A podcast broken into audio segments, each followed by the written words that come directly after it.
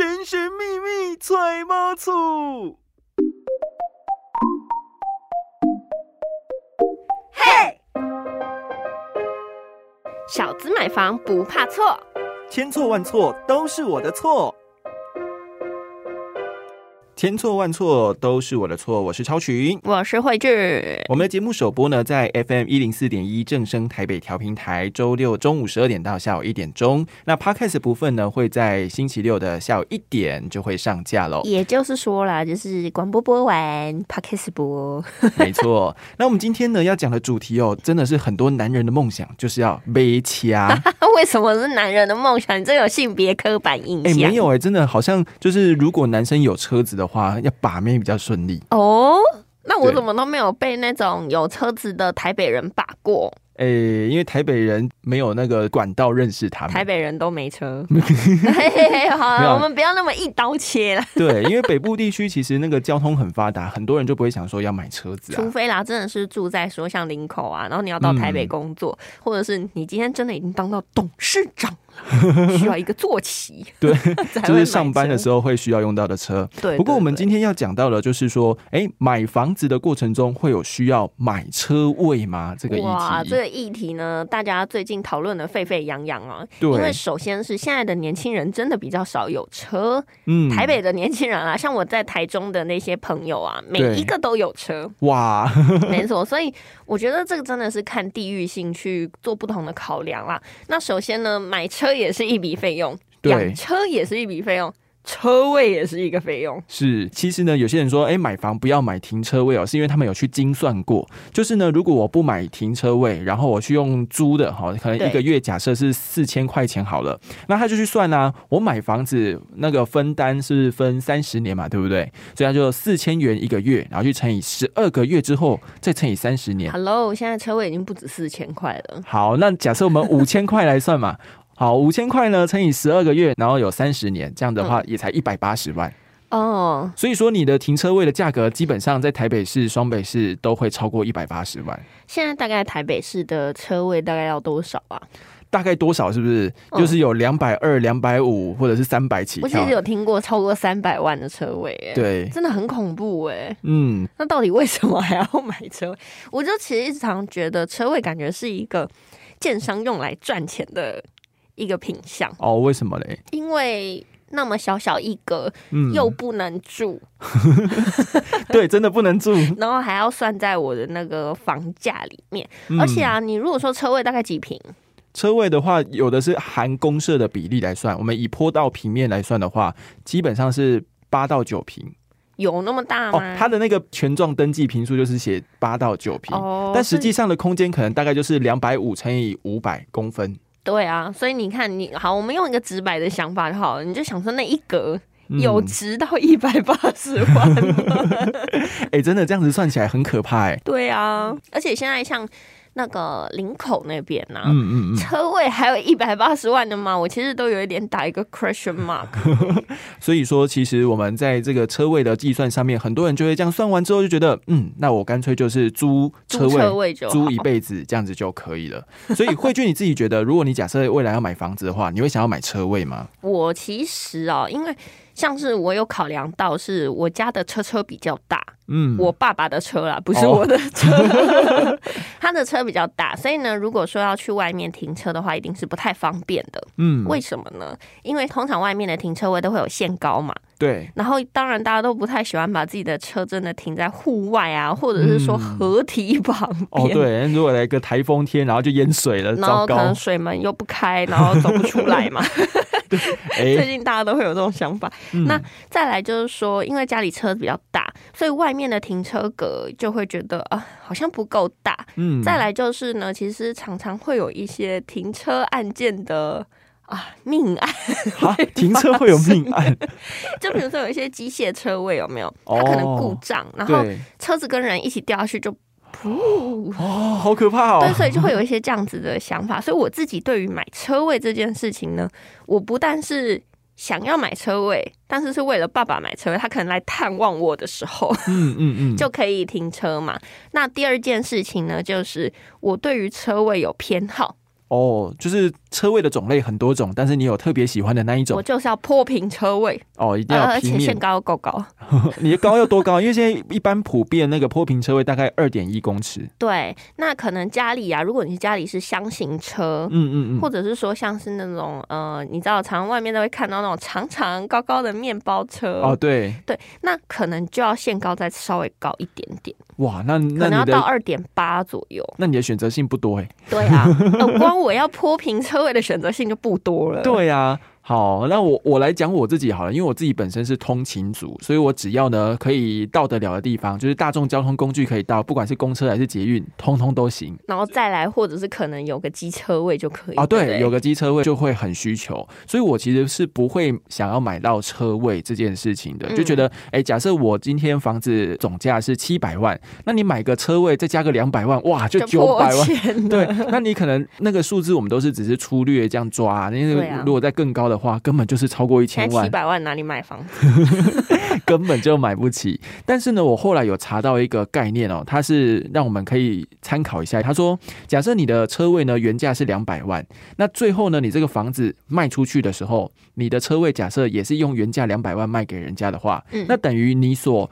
住在这个房子所停的这个车子的这个期间呢，都不用付停车位哦。我觉得有点像是一种预约使用的概念。对，那假设你如果可以卖更贵，那当然你又额外赚啊，那都算是多赚的。那如果说你真的没有买车，你把车位买下来之后，你把它租给你的同社区的其他住户，对，那。多赚到的那个费用呢？你可以当成是零用钱。可以三天啦，可以就是外面租别人家的停车位。对，所以我后来就觉得说，哎，好像有一点那个车位，好像买下来也没有不好啦。开始转念了，是吧？对，没错。其实我觉得还有一个迷思啦，就是我不确定这到底是不是迷思哦。嗯。因为很多像长辈朋友就会告诉我说，买房一定要含车位的，你知道为什么吗？比较好转手。比较好转手，可是真的有吗？我其实也不太确定。因为如果说你的对象是小资。组就是也没有车的人，那他一定不会青睐嘛。那如果说你卖的对象是已经有车的需求的，那就会很重要。所以其实我们要看的是现在到底汽车的那个需求量高不高？没错，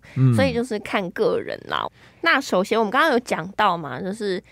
啊，车位有好多种啊！对，那最让人家比较能够马上印象深刻的就是平面车位。对，那这平面车位呢，有看地点哦。如果说你是在那种那个独栋透天的啊，那你可能就会有一楼车位，嗯，而且搞不好还有双车位。哇，对，那这是一楼平面的，听起来真是车位富翁。那如果说是在都市地区的话，就会有坡道平面车位。嗯，就是通常在 B one 啊，或者是哎。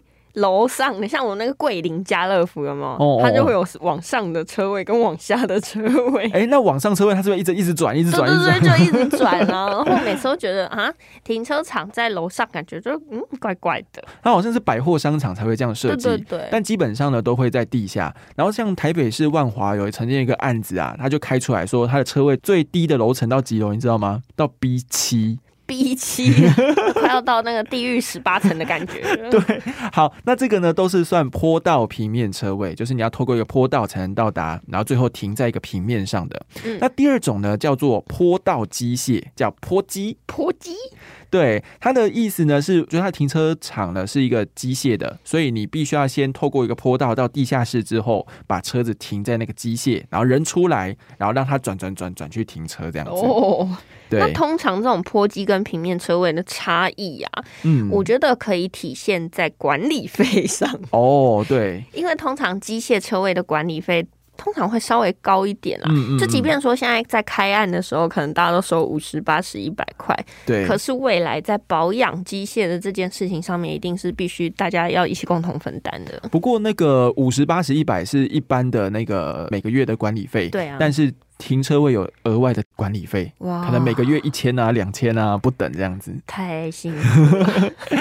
好，那第三种呢，叫做升降平面车位，简称机坪。机坪，对，就是说你人跟车呢，你会先一起坐电梯，对，坐在那个升降平台电梯到地下室之后，然后再开到你的那个停车位。哦，所以就是有一点不同啦，一个是你机器跟人一起，一个是只有自己的。车子下去，对对对，所以机坪的话就是你跟车子一起下去，然后呢再开到你的停车位，那停车位也是平面的，叫机坪。哦，那第四种呢，叫做机机升降机械车位。嗯，升降机械车位它是其实是有两个口，第一步骤就是人跟车一样要坐电梯坐到地下室，然后再开到一个停车口，把车送到停车口之后人出来，然后再按按钮把它送到你的停车位去。哦，有的是那种上下的，对，就可能你开进去之后，然后你再。按一个按钮，然后可能下面 或者上面又可以再停一台车。对，所以说这种不管是升降平面啊，或升降机械这种，都是属于那种基地比较小，所以必须要去节省那个车道的空间。这样子的设计，所以其实我个人呢，就是会超害怕这种设计的，就是需要人跟车一起进到电梯里的这件事情，会让我觉得很恐惧。哎，其实你就可以想象嘛，你要先把车开到那个电梯里面，嗯嗯，然后那个电梯关起来，我都觉得有一种双重幽闭恐惧症的感觉，好可怕！就是你关在车里，然后又关在电梯里，对，而且很容易会靠到车呢。哦，所以我觉得像是这种机械型的车位，就比较不会是我想考量。的啦，嗯，那当然，如果说你真的很坚持一定要平面车位的朋友，你找房子真的会很辛苦。对，因为现在真的基本上都是机械居多，除非它那个基地本身就够大。那我们刚刚讲到有一个好处嘛，就是说，哎，因为我们害怕人跟车一起搭电梯，那有没有另外一种选择是车子自己搭电梯就好呢？有，这叫做机械循环式车位，又叫做仓储塔式车位。嗯，但是这比较常见是在那个大型的停车场那种。公有停车场才会这样设计，一般的建案比较少这种。像那个万华火车站的斜对面就有一个，然后它上面就会好像一个直直的塔，有没有？嗯嗯。然后他们写一个高高的 P。我真的曾经有一次觉得自己很蠢，因为我就会说：“哎，那这个感觉很像那个火箭队的总部。”就我同事就说：“没有，那个不是 P，火箭队是 R，少一只脚。”对。不过这种仓储式的停车位哈，它就是如果你假设很多人同时需要取车的话，就很久。你要在那边按一个按钮之后，让咣咣咣，给你这样让它一直那样转转转转转转好久才会下。我觉得这概念有点像是怪兽。电力公司里面那个门呐，就是你按了之后，拿一个门这样跑下来，听之后停妥，然后拨开，你才可以把门打开。那个对，而且呢，其实那个车子要转下来啊，就要一定的时间了。然后再来，它整个通通都是靠那种机械去运作的嘛，所以它的管理费用、维护费用超级贵哦。嗯，所以其实啊。什么都要钱，所以一般来说，我们的建案呢，很少会有这种仓储式的设计啦。一般都是我们刚刚前面讲的，不管是坡平啊、坡基啊、基基啊、基平啊这种的设计。我听起来像在绕口令。哎，其实像这种仓储式啊，我在那个。洛阳街附近的一个呃，其实比较久的建案，它是一个地上权的建案里面，就我过去租房子租在那边，它就是这种仓储式的哦，很特别吧？然后呢，大家也是，就是如果真的缺车位，那边好像有时常有时候啦，会有一些车位释出，所以我其实讲到车位有没有？嗯，大家就会想说租车位。租车位到底价格要多少是合理的呢？我觉得一般都是三五千块都算是 OK 的吧。如果说你自己就是你可以去衡量一下附近的那个车位的价格，对，然后再去做一个核算。那其实基本上三千五千应该都已经算蛮紧绷了。你如果租到一万块，那天哪，很太贵了。我昨天才有一个长辈跟我分享哦，他就是呃之前在那个爱国路上面呢，有一个忘记东还西路，有一个平面停车场。